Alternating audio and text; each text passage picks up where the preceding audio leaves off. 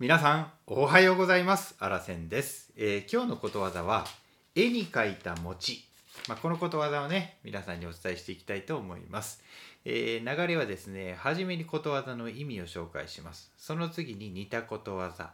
そしてあらせんからのコメント。そして最後にね使い方を紹介して終わりたいなというふうに思っております、えこの番組はことわざを毎朝一つあなたにねお伝えする番組になっております。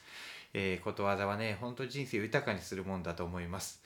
えー一つでもね、多く知ってたら、いや、あすやすや、頑張らなあかんとかね、励ましにもなってる、そんなことわざがたくさんありますんでね、覚えてもらったら得だと思いますので、えー勉強になると思います。まあ、最後まで聞いていただいてね、あ、いいなと思ったら、ぜひ登録ボタンを押していただいてね、たまに聞いてもらったら嬉しいななんて思ってますので、どうぞよろしくお願いします。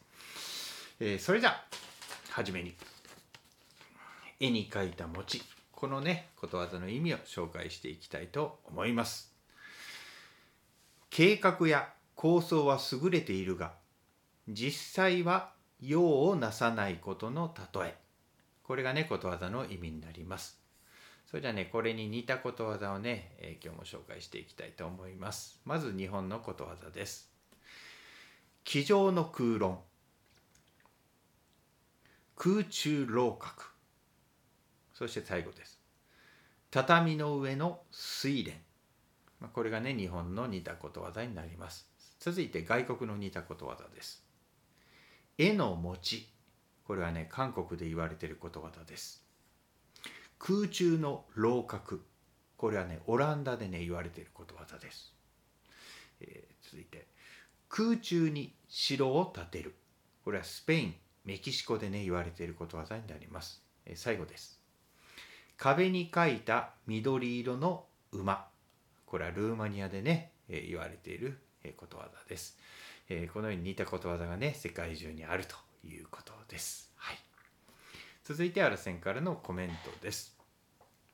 うわーうまそうな餅やん。はあお腹すいた。食べよう。ってこれええかよ。意味ないやん。ということでね、まあ、どんなそっくりになそっくりな餅を描いてもねもう絵ではね腹を満たすことはできませんよね。まあ、絵に描いた餅っていうのは役に立たないこと実現しそうにない計画を言うことわざです。まあ、いくら立派なことを言ってもね、まあ、言っただけではダメです。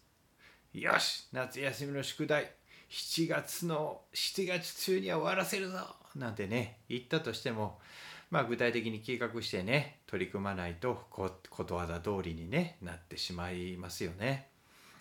まあ実現しそうになくてもね、まあたまには壮大な餅を描くのもね、まあ楽しいっていうこともあるんですけれども。はい。ということで最後にね、えー使い方を紹介して終わりたいと思います。まあ実際にね、僕が言われたことを紹介させてもらいます。9! よし初夏になるって決めたおいおい新井くん絵に描いた餅にならんようにしやちゃんちゃん。ということでねえ僕もね初夏に今なろうと思ってね頑張ってましてね初めよしなるぞっていうのをねちょっとね周りの、え人にね言ったところおいおいっていうことでね絵に描いた餅になるなよみたいなこと実際に言われました。はい。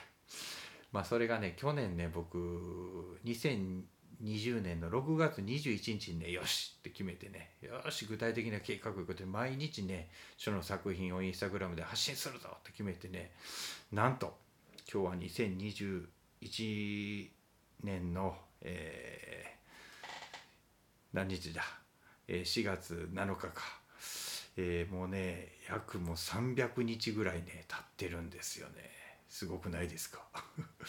もう実際にね絵に描いた餅にならないようにコツコツコツコツ頑張りました。これもね僕がまあ書いた字なんですけども、まあ、だいぶねちょっとまあ、それらしいっていうか自分でもおなかなかかっこいい字が書けるようになったなみたいなね感じになってきましたがまだまだ努力の途中でございます。実は来年のね春にね、えーニューヨークでね個展を出すことが決まっております。はい。そこがね僕の正式な初夏デビューかななんて思ってるのでね、まあ、絵に描いた餅になるように改めも頑張ってますんで、はい、また応援していただけ